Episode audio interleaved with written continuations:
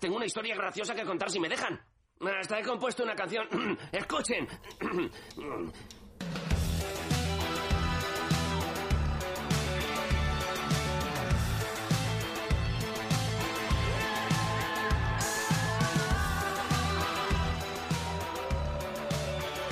Bienvenidos a Los Dados, el único programa en Radio UBA donde los temas los elige la suerte. Normalmente traemos la cultura al estudio de radio, pero esta vez le dimos la vuelta y llevamos la radio a la calle, concretamente al Café Kafka, en pleno centro de Valladolid, que más que un café parece un museo de arte moderno en el mejor de los sentidos.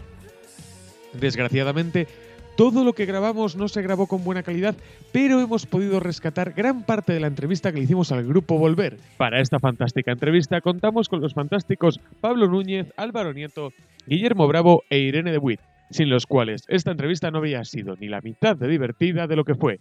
Esperemos que os guste.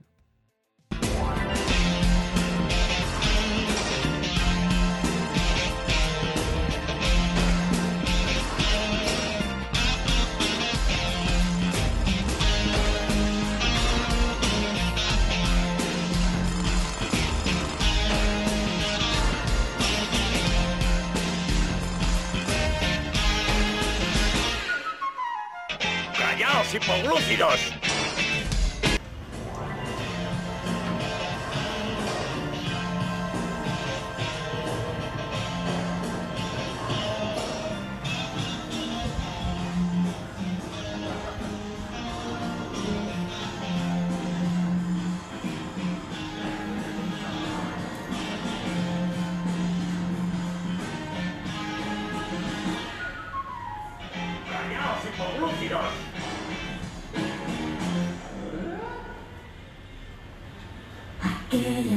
you.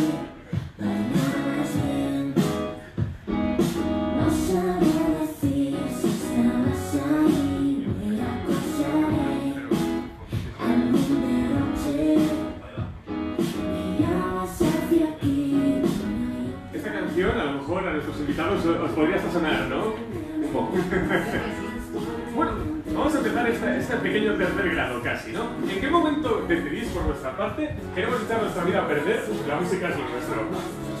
Eso yo creo que no se elige, eso es una enfermedad que te, que- que te arrastra desde pequeño. A mí desde siempre, con, con otros instrumentos, con la batería, con la bandurria incluso que empecé, pero la música me cogió muy pronto. A mí. No sé si sabéis además que Valladolid tiene quizás uno de, de esos grandes tunas de derecho, en este caso, que las bandurrias forman un gran conjunto. Ahora que has dicho. Me la tenía que haber traído, pero le falta una cuerda. Vaya. Bueno, en mi caso me gustaría preguntaros dentro de todos los grupos que seguro que escucháis, ¿cuáles son vuestras principales influencias? Mierda, esto todo lo difícil.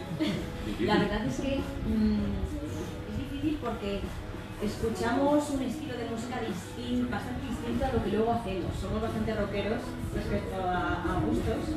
Por ejemplo, Muse nos gusta mucho, que habéis empezado con Muse. Y, pero bueno, luego respecto a influencias, bueno, tenemos a un gran influyente, aunque luego no sé si se refleja en los temas, bueno, sí, respecto a melodías, a letras, a eh, Noah Pundersen, que si no lo conocéis lo tenéis que conocer, es un cantautor americano que es increíble. Y, luego, pues es que no sé, podemos escuchar desde Lucy Flyro hasta. no sé. Voy a decir algo, algo opuesto, pero se me ha ocurrido Rosalía, pero, pero tampoco es No sé, bueno, yo creo que lo has definido bastante bien. Escuchamos un montón de rock, o sea, así como en resumen, escuchamos rock y música triste. Que también puede ser rock, música triste. Sí, mataremos. está, está dentro, pero bueno. El rollo cantautor folk, eso nos gusta mucho. Vale, mi pregunta va así. ¿Alguna vez habéis hecho una canción y os habéis preguntado, ¿esto roza la línea del plagio o no? Vamos a llamarlo tributo. ¿Alguna vez os ha pasado o habéis tenido alguna experiencia de que una canción que habéis hecho se parece extrañamente o es casi parecida? Hicimos en su momento un programa especial que hablábamos de todas estas canciones que se parecían entre sí. Y, y luego además toda la historia que luego podía haber detrás, sobre todo el tema de juicios, de pedir, de rendir cuentas, etcétera. Pues yo recuerdo que cuando estábamos componiendo el primer EP, una canción en cenizas en concreto, cuando la estábamos, cuando Cenizas empezaba a nacer con una guitarra acústica y un teclado y ya está, y componiendo melodías y, y estructura y demás, yo estaba súper contento porque había encontrado algo que me funcionaba muy bien. Y a los dos o tres días estaba en el ordenador sentado escuchando una lista de Spotify y, saltó una canción que era lo mismo que estaba haciendo yo y dije, oh mierda. Y claro, era una, una canción en mi playlist habitual que se había quedado en alguna parte de mi subconsciente y salían. Y claro, cuando componía no me, no me di cuenta. Yo, ¿qué juego está esto? ¿Qué me está saliendo? Al, al final lo tuvimos que desechar, claro, porque estamos plagiando descaradamente. Bueno, y yo digo que os quiero hacer la pregunta, ¿qué gira tenéis entre manos? ¿Tenéis pensado iros a Sudamérica, Venezuela, a favor del régimen, en contra? Ojalá pudiésemos viajar a enseñar nuestra música. Pero por ahora, bueno, estamos con el segundo EP, que ya está ahí. Bueno, estamos presentando el primero, que es lo que vamos a hacer esta noche. Yo digo, ¿qué? pero. Sé cuál, cuál es. No, pero es que al final tenemos eso, un único EP, que es lo que por ahora lo, que- lo único que podemos enseñar, y estamos, seguimos creando para sacar ese segundo EP y poder seguir rodando pues por donde nos dejen, porque nos apuntamos donde sea. Y nada, y si es aquí, aquí, si es, vamos, Y como Miriam no te ha contestado, te contesto yo. Bien, bien, bien. Lo siguiente que, bueno, esta noche tocamos aquí, eh, en el Kafka, aquí dentro de un ratito, a las 9.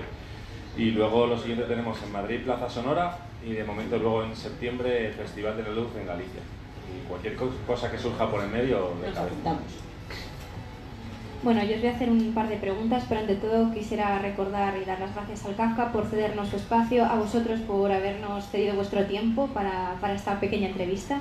Y os quería preguntar si es vuestra primera vez en Valladolid y si conocéis la escena de musical en, aquí en Valladolid, si conocéis a algún eh, músico en concreto, que nos contaréis un poquito cómo veis esa visión musical aquí en, eh, aquí en lo local en Valladolid. Si te toca. Bueno, yo tengo que decir, no, o sea, no conocemos la verdad el tema musical aquí, pero yo toqué una vez en Valladolid en una presentación de un libro de un amigo y to- pues, no recuerdo la sala, era creo que era un- pues, una sala de eventos de coworking y tal, y lo organizaron y toqué pues cuando yo tocaba versiones con mi guitarra acústica y me lo pasé genial y vamos, pues, eso es lo único que puedo decir de aquí, la verdad. Pero vamos, que Yo creo que no he estado nunca, mi primera vez. Esperemos que no sea la última, por favor. Esperemos.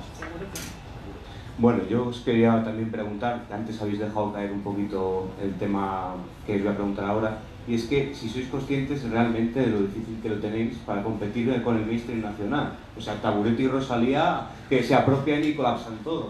¿Cómo vais a competir contra eso? Pues como no podemos competir contra eso, hemos creado un estilo nuevo que compita contra el mainstream, pero es un estilo en el que solo estamos nosotros, que es eh, eh, indie pop electromágico. Entonces ahí ¿No hay corruptos en la familia? No, Vaya. Ahí, ahí estamos, somos los reyes porque somos los únicos en este estilo. Y el que quiera entrar a hacer este estilo de música nos tiene que pedir permiso, esto es una mafia. Y esta pregunta también tiene que ver con lo que acaba de preguntar Nieto, que es que si alguna vez habéis tenido alguna presión, ya sea discográfica o de alguien cercano, que, que os digan que hagáis una música un poco más comercial o más vendible. bueno, No, nunca. No sé por qué se lo piensa Miriam. en, realidad, en realidad la respuesta es que nunca hemos tenido ninguna presión. Que no, tenemos... la única presión de mi padre de ¿por qué no hacéis algo más movidito? Esa siempre ha estado. Te quiere Oye, papá. eso puede ser un poco la gota a gota, ¿eh? Pero poco a poco al final... siempre es la presión de tus padres de que hagas algo movido, siempre. Siempre quieren que hagas algo bailongo. Y por siempre. eso hicimos cenizas, para su padre. que sí, que sí, que la hacen contentos y ya. Es la favorita de mi madre, además. Era para su padre, pero le gusta a su madre. Lo hicimos mal. Bien, como a mí me gusta pensar que todo va a salir bien, sobre todo en los directos, mi pregunta es, ¿alguna vez habéis experimentado algún suceso extraño o raro en algún concierto? Véase un espontáneo que salta desnudo al escenario, que os lance mm, ropa interior de cualquier género al, al- al escenario, o alguna cosa así fuera de lo normal que piensas, ¿por qué me ha tenido que tocar a mí esto? Ojalá, la verdad. No, eh, estoy, estoy intentando pensar, pero creo que no, que nunca. Todavía. Igual, igual porque nuestros conciertos no dan para, no dan para este tipo de situaciones, no lo sé. Aunque estoy acordándome de que en un concierto de Morgan, que es una música bastante tranquila así también, hubo un, hubo un espontáneo en el, Teatro Circo Price que salió por ahí y tiró una aceituna a, Una aceituna. a- No, un tomate cherry. Un tomate cherry a un tomate cherry. músico. Entonces, Hombre, Albarzá, que eso está bien pensado. la verdad es que me gustaría... pillaban le. Me gustaría competir, competir con ese evento y que nos tirasen una berenjena. Como siempre, antes de acabar, quiero agradecer a mis queridísimos contertulios, al grupo Volver por la entrevista y al Café Kafka por habernos brindado ese espacio y ese tiempo para tal entrevista. Y por supuestísimo, esperamos que os haya gustado este especial y recordad que tenéis una cita con nosotros en el próximo programa de Los Dados, aquí en Radio UBA.